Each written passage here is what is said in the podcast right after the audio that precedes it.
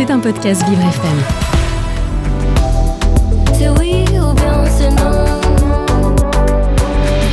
L'art des mots.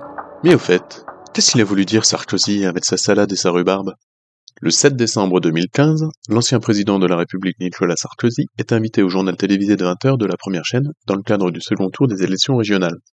L'homme a l'air un peu fatigué et au cours de l'entretien, il lâche cette sentence mémorable. Passe-moi la salade, j'envoie la rhubarbe. Alors forcément, on est beaucoup à avoir pouffé en entendant cette réplique, et la sphère des réseaux sociaux se l'était rapidement accaparée pour la tourner en ridicule. Pourtant, cette métaphore lunaire ne venait pas de nulle part. En réalité, M. Sarkozy avait simplement apporté une touche personnelle à un vieux proverbe français très peu usité de nos jours, qui dit en substance « Passe-moi la rhubarbe, je te passerai le séné ». Eh oui. Alors, pour comprendre le sens de cette maxime, je dois vous préciser que le séné est une plante, Senna alexandrina, qui possède des propriétés laxatives. Or, la rhubarbe, qu'on connaît déjà plus, présente les mêmes propriétés laxatives. Une personne qui offre de la rhubarbe à quelqu'un dans l'objectif d'obtenir du séné en retour est donc l'image de quelqu'un qui propose ses services uniquement en attente d'un retour équivalent.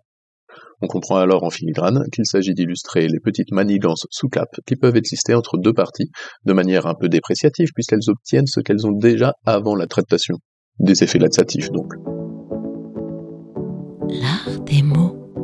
On retrouve une allusion à ce dicton dans la pièce Cyrano de Bergerac, acte 2, scène 8.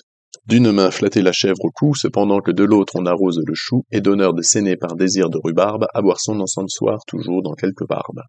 Le mousquetaire refusait par là les jeux de cour. Bien plus tard et plus près de nous, Brassens utilise aussi l'expression dans sa chanson Lèche cocu.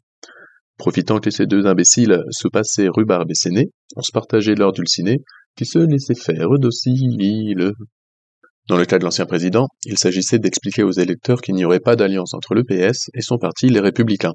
Malheureusement, seul un faible nombre d'auditeurs ont compris le message. Mais comme le dirait un autre président, Je prendrai pas ce chiffre pour dire que c'est un échec. Ça n'a pas marché.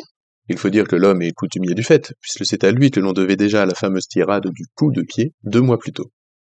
on a reçu le coup de pied au derrière, mais que c'est pas parce que vous voulez renverser la table que vous descendez de la voiture, dont vous abstenez de choisir le chauffeur. Et là, par contre, il faut bien admettre que ça ne voulait vraiment rien dire.